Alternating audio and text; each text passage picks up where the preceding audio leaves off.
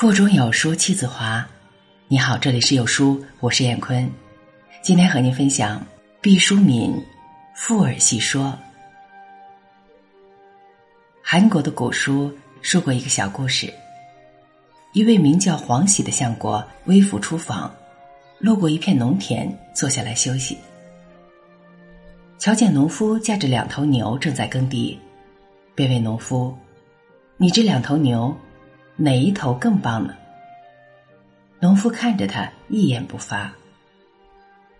等耕到了地头，牛到一旁吃草，农夫附在黄喜的耳朵边，低声细语的说：“告诉你吧，边上那头牛更好一些。”黄喜很奇怪，问：“你干嘛用这么小的声音说话？”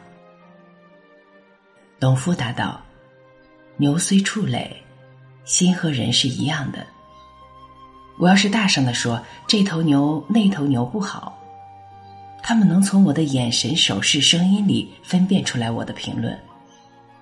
那头虽然尽了力，但仍不够优秀的牛，心里会很难过。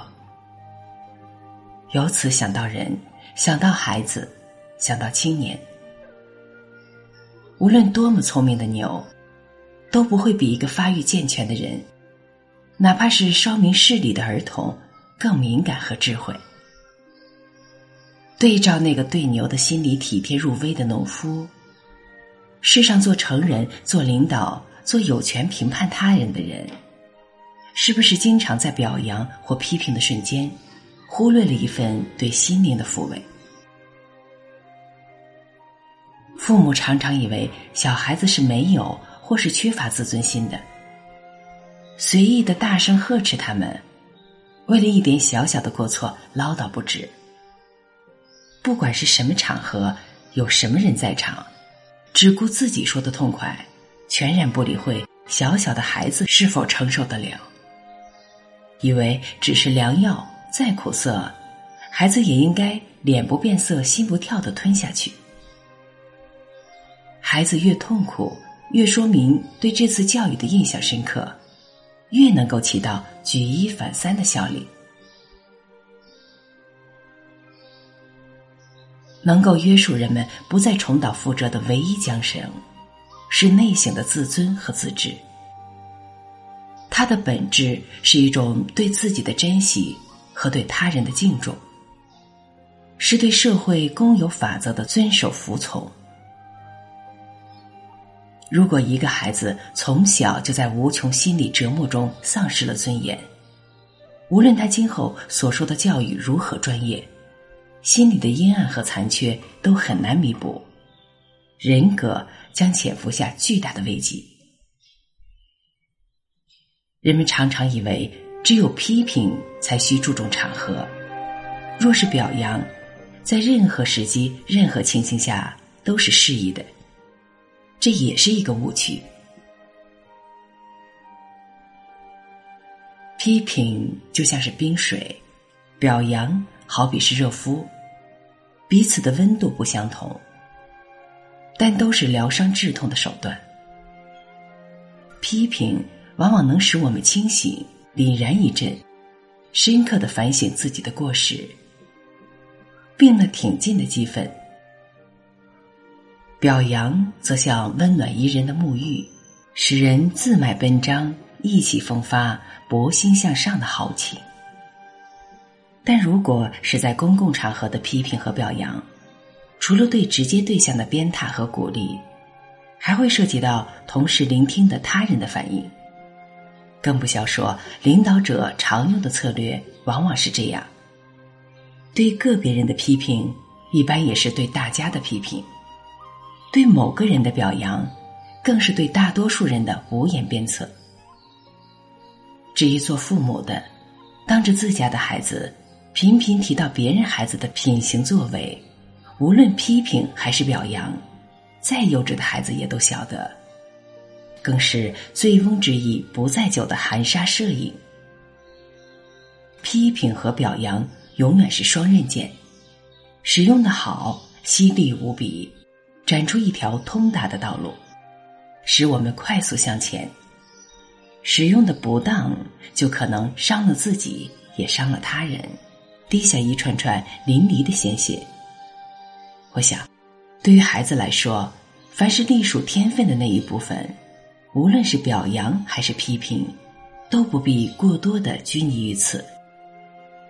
就像玫瑰花的艳丽和小草的柔软，都有浓重的、不可抵挡的天意蕴藏其中。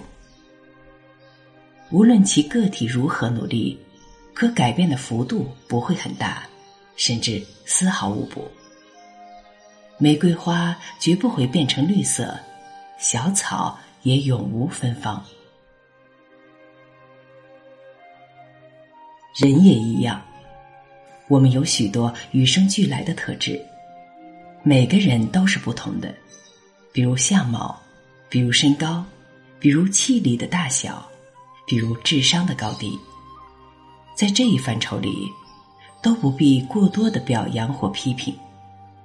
夸奖这个小孩子是如何美丽，那个又是如何聪明，不但无助于他人有的放矢的学习，把别人的优点化为自己的长处，反倒会使没有受表扬的孩子滋生出满腔的怨怼，使那受表扬都繁殖出莫名的优越。